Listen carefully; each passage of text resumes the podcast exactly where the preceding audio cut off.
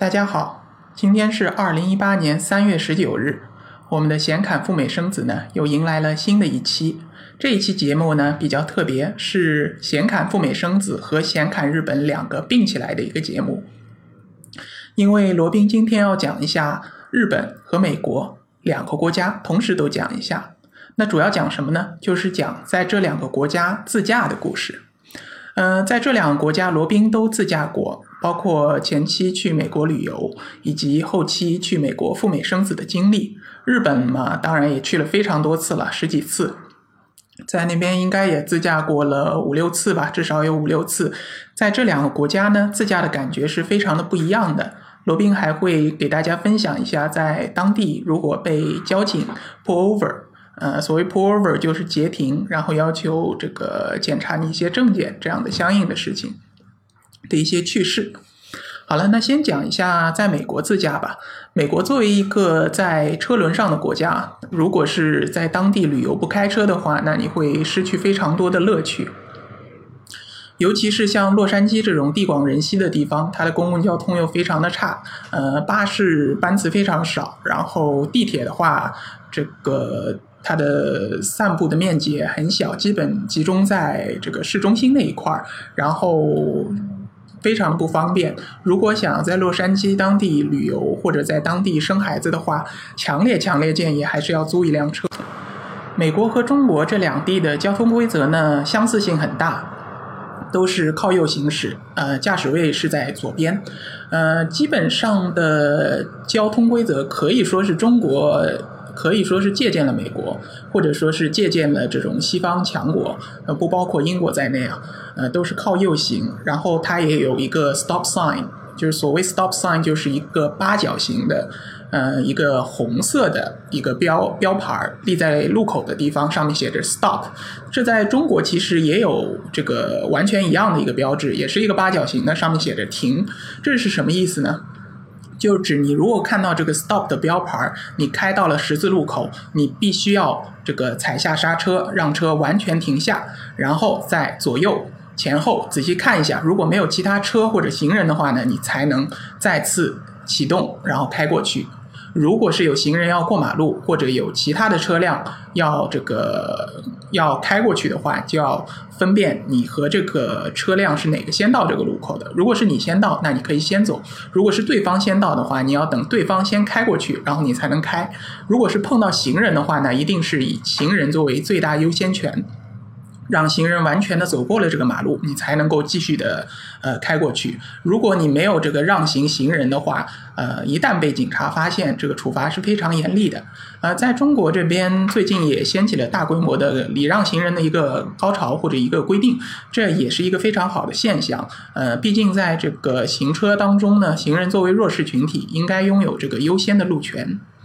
呃，在美国开车一定要非常的规矩。所谓的非常规矩呢，就是在中国开车的一些不良习惯最好不要带到美国去，比如说频频的变道啊，就是不停的蛇行开啊，或者说不打转向灯变道啊。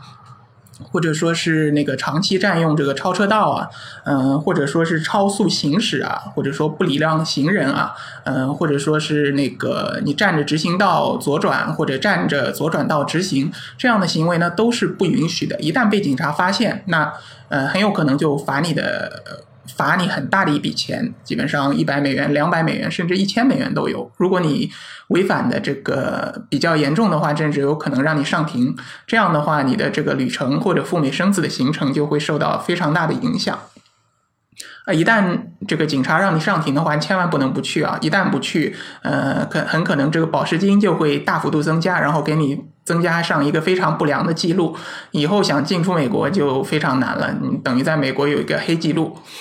好，那在美国开车呢，总体来说还是非常舒服的，因为大家都比较遵守这个交通的规则，也会比较遵守这个礼让行人，然后文明开车这样一个潜规则。所以说呢，变道的车很少，一般只有在超车的时候才会变一个道，然后提前打好转向灯，超过去以后立刻并回原来的道。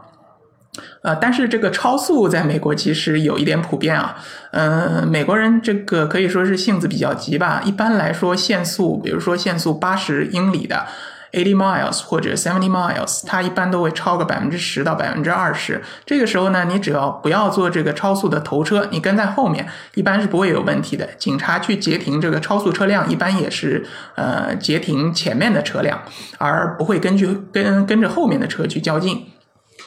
然后，如果是万一万一你是跟着前面的车超速了被拦下来，你跟警察只要说 I'm following the lead I'm following the the the the car in front of me，基本上警察也会表表示理解的，不会怎么为难你。嗯，然后一旦碰到这个警察拦截，它有几种方式啊。一种就是警车会跟在你后面，然后它会闪一下灯，一般在后视镜里呢都会看得到。如果你看到后视镜有一辆闪灯的警车缓缓的跟着你，那你赶紧靠右靠右边这个停车，然后等这个警察过来。如果警察不是找你呢，他会超过你；如果是找你的话呢，警察也就会在你前方这个靠过来，然后下车。这个向你问一些问题，要求你出示证件这样的，有的时候呢，就是眼比较瞎，这个未必及时的看到后视镜里有警车跟着你。那这个时候呢，警察就会往上加一个档次，鸣一下警笛，呜，鸣一下。这个时候你基本上都会看到了，看到以后赶紧靠边停车，千万不要去那个加速逃逸啊！一旦逃逸，这个警察马上会呼叫来非常多的这个其他的警察，然后围追堵截。你就算有这个《速度与激情》的车技也是没有用的，他最后还会上直升飞。记，这个来个拍个美国大片，这个时候你可就红了。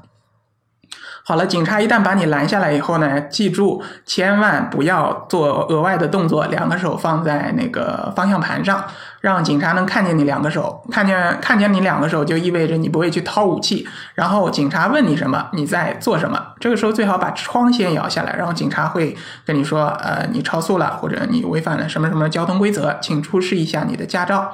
呃，一般来说，赴美生子的话呢，都是在加州或者洛杉矶地区。加州的话呢，是呃无条件承认其他所有外国的有效的这个驾照的。呃，即使是这个和他没有建交的国家，只要是呃只要是一个合法的签发的一个驾照，加州都是认的。但是有的时候呢，呃，这个驾照上面可能没有英文，警察未必看得懂，所以为了保险起见呢，你可以去做一个翻译件或者做一个翻译公证。但理论上是可能不需要的。我们的新版的驾照一般都是中英文对照的，所以说警察也都看得懂。好，那这里就介绍一下 Robin 罗宾有一次被那个警察 pull over 的经历啊。那个时候也算是比较青涩，刚刚去这个呃美国旅游，呃开着车呢也比较兴奋，对当地的这个交呃交通的这个规则，当然交通规则是看过的，看过一遍这个自驾加州所需要了解的交通规则。嗯，然后看了一下这个临阵磨枪吧，基本都是了解了。直到看到 stop sign 一定要停一下，啊，一定要礼让行人啊，怎么样的啊？第一次开出去的时候，记得好像这个太过紧张。或者太过兴奋，就忘了礼让一个行人了。然后这个时候，这个行人呢，做出了一个很夸张的动作，他用两个手指指着两个眼睛，意思是你没长眼睛吗？没有看到我这个行人吗？呃，然后罗宾赶紧就连连道歉，让那个行人先过去了。好，然后这个有一次罗宾开在路上还挺高兴的，嗯，然后就没有注意到一辆警车其实已经跟在罗宾的后面了。喝口水啊。呃，也没有注意到后面有警车在亮着灯。这时候呢，正好罗宾往前开，呃，发现自己开错了道了，应该是想要直行的，但是这时候所处的道呢是一个左转车道。这时候左转车灯亮了，就是说那个左转的那个绿灯亮了。罗宾如果是左转的话，应该是要左转的。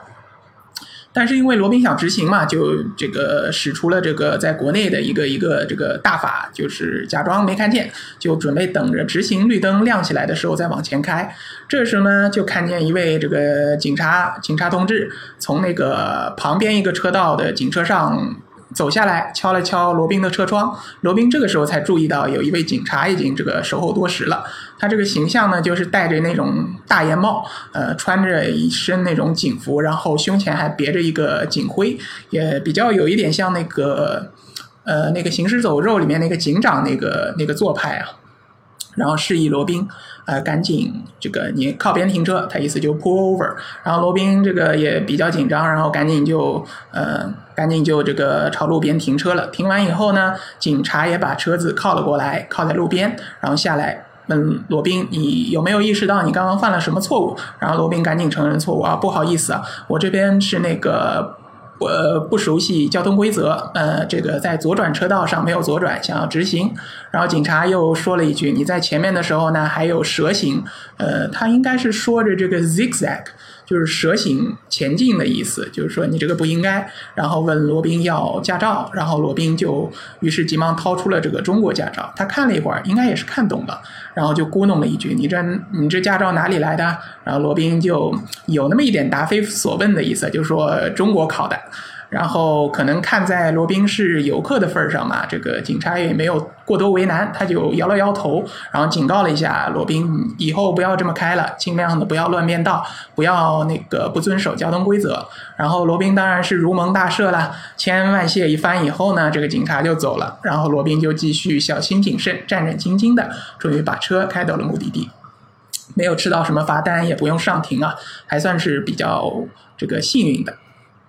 好，这是一个美国的经历。那讲一下在日本吧。日本这个交通法规呢，和中国就有一些较大的区别了。最大的区别呢，就是日本的车呢是靠左行的，然后是和英国以及英联邦国家是一样的。然后它的驾驶座呢是在右边。呃，那个，然后它的雨刷和那个转向灯的位置呢，也都是和国内相反的，所以就导致呢，初次上手的时候，你很有可能不适应。你想要打转向灯呢，就把雨刷给亮起来了，然后在开车的时候，你往往很有可能会忘了，就是这个车子应该靠左，你就往右边偏了，这就比较危险了，很有可能造成这个交通事故。罗宾当初为了在这个日本自驾的话呢，也是做了相当的功课，仔细的看了在日本自驾的一些交通规则的。示例，然后这个看了很多这个右舵车辆它的一个一个怎么开，然后在脑中模拟了很多次，然后终于。第一次就小心的上车，然后开上了这个日本的自驾。不过总体来说还算是顺利吧。就是经过前半个小时有一些不适应，就总是觉得这个左边右边分不清楚。然后在车的左右的间距的上面呢，很有可能会呃就是误判。后来罗宾摸出一些诀窍，就是把这个车辆的右边右边的这个窗玻璃对准这个呃右边的线。就卡着右边的线走，基本上就可以把左右间距给做到一个比较好的平衡，然后就渐渐的开的嗖嗖的开了起来。当然期间也有一些危险啊，因为对于还是左右车距有所判断不清，差点就是擦碰到一辆车。不过幸好还是方向盘打的大了一点的，终于没有碰到。后来就开的比较顺了，开到后来就感觉这个日本车开起来还是挺爽的，它动力比较强劲，也不知道为什么每好几次租到都是柴油车，柴油车动力开起来还是很强的。然后他们那边的那边的这个混合动力车也发展的比较完善，好几次开的都是他们那个叫嗯普锐斯，非常省油，百公里应该只有。呃，五升的油耗非常非常的省，然后启动的时候呢，因为它是电力驱动，也比较的平顺。嗯，总体来说，这个耗油量肯定是比中国要低很多的。考虑到日本当地的油价和上海应该也差不多，所以总体的油价会便宜很多。呃，但是有一个缺点啊，日本那边的车呢，它大都比较小，就是占绝大多数都是那种两厢迷你车，还有那种就是日本叫 box 的 boxing 还是 box 的一个车，就是像一个小盒子一样，长方形的盒子，这样的车子在日本的非常的普及，但是在其他的国家基本没有看到过，可能日本人比较喜欢这种这个总体体积比较小，但是比较能装的车子吧，嗯。大都都是小车，像罗宾这样就是拖家带口，然后还有很多行李的这样的游客呢，想要租一辆大的，比如说 SUV 的车，就比较难租。呃，要这个挑很，找了很多回，翻了很多这种租车网站，才有可能找到一辆这样的车。你如果再想再宽敞一点，那就只能选那种商务车了。那价钱就会更贵了，当然 SUV 也不便宜啊。相比那种两厢的迷你车呢，价格 SUV 的价格可能要贵两到三倍以上。当然没办法，就是为了多装一点嘛，这个乘客也比较多，所以说也只能租那种大型的 SUV。呃，日本的车子它呃交通规则呢和中国有有比较大的不同，除了前面说到的是靠左行驶，它的那个它不分大小转。就是呃，不管你是左转还是右转，如果前方的灯是绿灯的话呢，你都是要停下来等着，等到它这个变为这个绿灯的话。就是红灯变成绿灯，你才能够左转或者右转。日本的话呢，是右转是大转，左转是那个小转，呃，是和中国是相反的。但是如果一旦碰到正前方是红灯的情况，你一定要停下来。还有就是碰到有这个行人过马路或者自行车过马路，一定要停下来让行，等到他们过去以后，你才能开过去。呃，罗宾在那个冲绳。还有北海道开车开的比较多，当地的交通情况也都比较好，车辆不是特别多，不像在东京啊、大阪这样的地方车辆很多，然后道路也比较拥挤。在这种这是京东呃那个那个在那个冲绳还有北海道这样的地方呢，有点地广人稀的意思，所以开车总体来说还是比较爽的。建议如果第一次开的话呢，可以考虑这两个地方，就是作为先练练手、练练熟悉。那说到这里呢，就要分享一下在日本的这个也是被警察 pull over 啊，应该不算 pull over 了，这次是出了交通事故，然后跟警察呃处理这个交通事故的一个过程，呃，也是刚刚发生的吧。半年以前，罗宾是去北海道旅游，去了一个比较小众的城市，是在道东。道东的北海道东面的一个城市，也算比较靠北的，叫往走。往呢是网络的网，走呢是走路的走。往走这样一个城市，在北海道这样一个比较偏僻的。这个岛屿呢，也算是一个小城市了。这个基本上中国游客很少，然后当地的居民也不多，呃，比较萧条的那种感觉，车也不多。然后罗宾有一次呢，就是早上想要开车去火车站，想要体验一下这种北海道当地的这种观光列车。然后因为时间有点赶嘛，然后开了开到路当中就有点急，正好看到左路左面有一个加油站，正好这时候没油了嘛，就想这个。靠左变道变过去，然后去加油去。这个时候呢，就是脑子一湿宕机，就没有注意看左边的后视镜。嗯，这个时候如果看一眼的话呢，就会看到左边有一辆很大的装，应该是装石头的卡车吧。呃，正在疾驶。然后罗宾也没有考虑太多，然后稍微打了一下转向灯，啪一下就转过去了。这时呢，只听见这个一声惊叫啊。然后再是一声巨响，轰一下，和这个大卡车侧撞在一起了。嗯，这个时候罗宾有脑子有一阵的空白，幸好当时这个直线的速度还不不算太快，嗯，总算没有撞的这个车辆失控。两辆车呢，只是说碰到了一下，撞到了，然后就各自缓缓的停了下来。停下来以后，仔细一看呢，还算是比较严重的。那个大卡车因为皮糙肉厚嘛，还没有受到太大的影响。呃，但是也是把这个他的右前灯给撞撞坏了，然后罗宾这辆车就比较惨，左边两个门基本都变形了，然后左边的后视镜呢也撞掉了，呃，基本上已经是这个比较比较凄惨的一个下场了。万幸是两边人都没有受伤，没有这个人员的伤亡。然后下车以后呢，这个卡车司机一看这个情形，然后顿时就大喊大叫起来。不过这个虽然大喊大叫，也并没有对。呃，罗宾一家这个有什么肢体上的这个推搡啊之类的，还算是好。然后这个时候没办法，那就打电话报警吧。嗯，这个日本的报警电话应该是应该是九幺幺吧，有点忘了，应该是九幺幺。然后打了以后，这个那边会问，首先问你这个车是什么车，然后撞的对方是什么车，有没有人员伤亡，然后你这个车是租的吗？有有没有买保险？有没有通知保险公司？然后一系列问题问好，然后问你你这个车在哪里，然后告诉他。这次运气比较好，正好撞车的地点呢，正好位于。这个一个呃派出所的旁边，虽然派出所里面暂时没有人，人但是一个呃是一个这个派出所，就他们说的叫警署的旁边，然后我赶紧说啊，这个警署的旁边，我们就停在这边，然后就等着吧。啊，过了大概半个小时吧，就一辆车载来了两个警察，一个年轻的警察以及一个年纪比较大的警察。然后到了当地一看，然后他们呃看了一下当地的情况，然后就先跟卡车司机交流，呃，可能是问他这个撞的情况啊，然后这个保险有没有买啊这样的情况。然后等到等到处理好了那边以后呢，再问罗宾这边的情况。呃，基本上那就是正常交流啦，就把这个租车的这个协议以及这个呃，保险单交给他们，然后再把驾照出示给他们。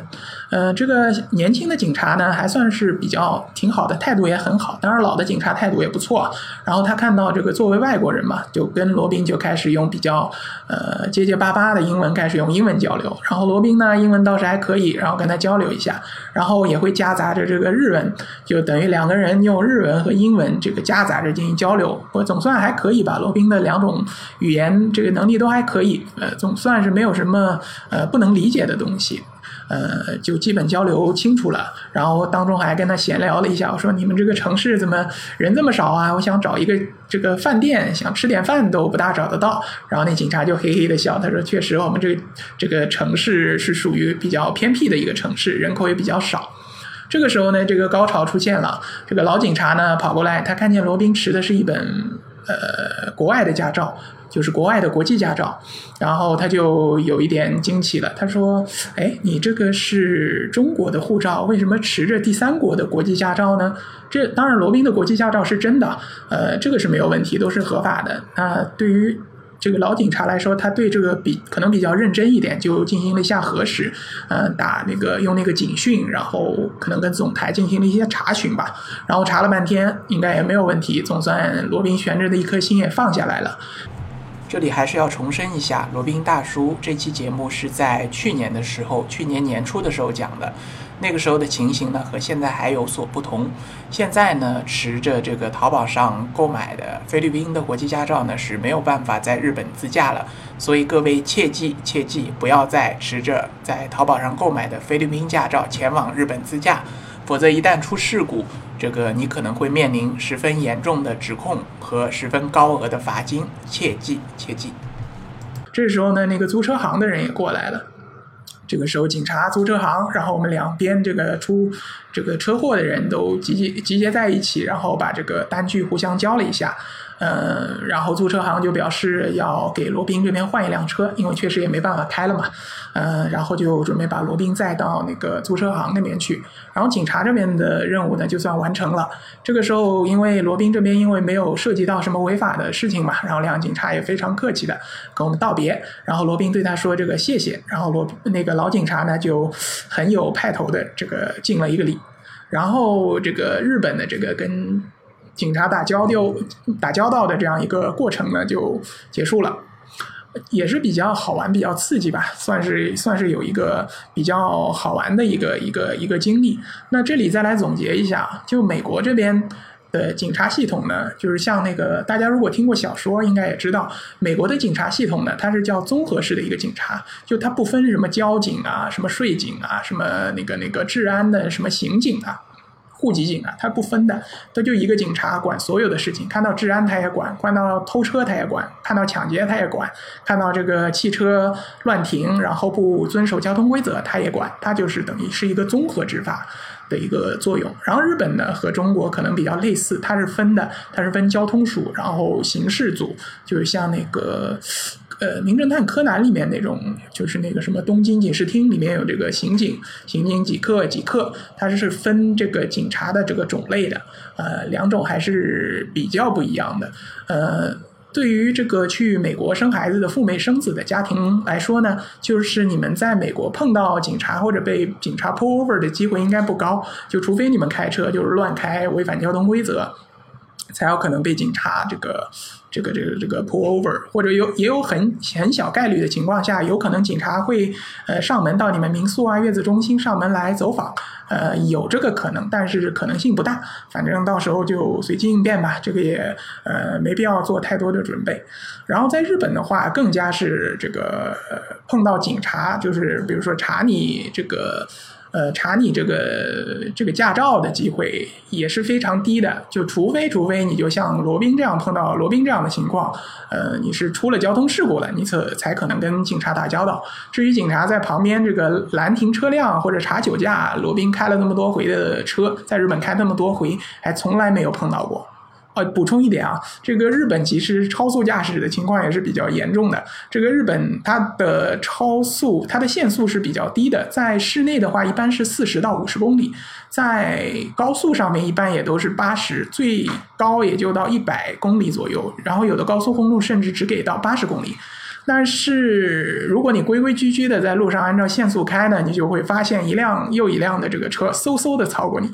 呃，日本这边是在右边超车超车的，然后就会发现右边嗖嗖嗖的超过去。然后罗宾开的久了呢，也就这个一时兴起，也就跟着他们开，反正就前面有车跟着嘛，呃，这个领头嘛，反正罗宾也无所谓，就跟着一块开。基本上开到一百二左右还是比较安全的，也没吃过什么罚单。当然，如果你这个如果车技一般，或者对于在日本开车如果不熟悉的话呢，建议还是按照限速开吧，老老实实在左左边的这个行车道按照限速开，也不会有人对你按。喇叭的日本这个开车也是非常文明的，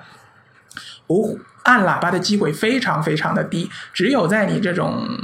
非犯了非常大的错误，或者说你这个停在路当中不走了，才有可能被按一两声喇叭。其他的情况下呢，后车也就老老实实的跟着你。所以说，不管是在日本开车还是在美国开车呢，都是一种非常享受的呃经历。所以建议大家还是去尝试一下。当然，这个首推在美国开车吧，呃，先练练手，在国外开车练练手。然后，如果你对自己的车技比较有呃信心的话呢，去日本开也不晚。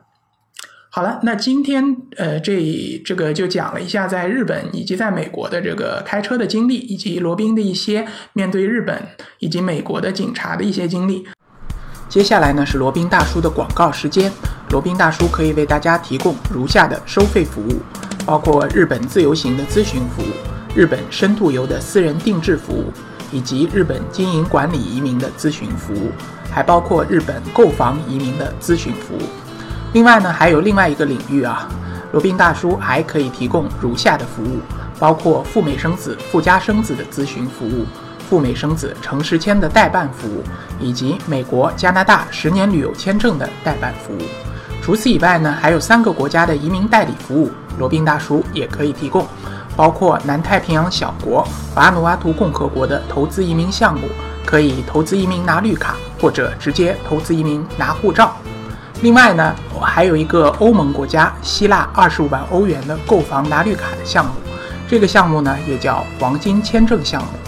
还包括另外一个欧盟国家塞浦路斯的三十万欧元购房拿绿卡的项目。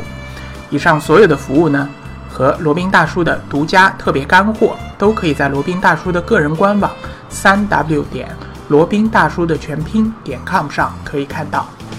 您也可以加罗宾大叔的个人微信。八二七四七九七零，八二七四七九七零，向罗宾大叔本尊咨询相关的服务内容。添加时请注明从哪里获知罗宾大叔的微信号以及咨询的内容。谢谢大家。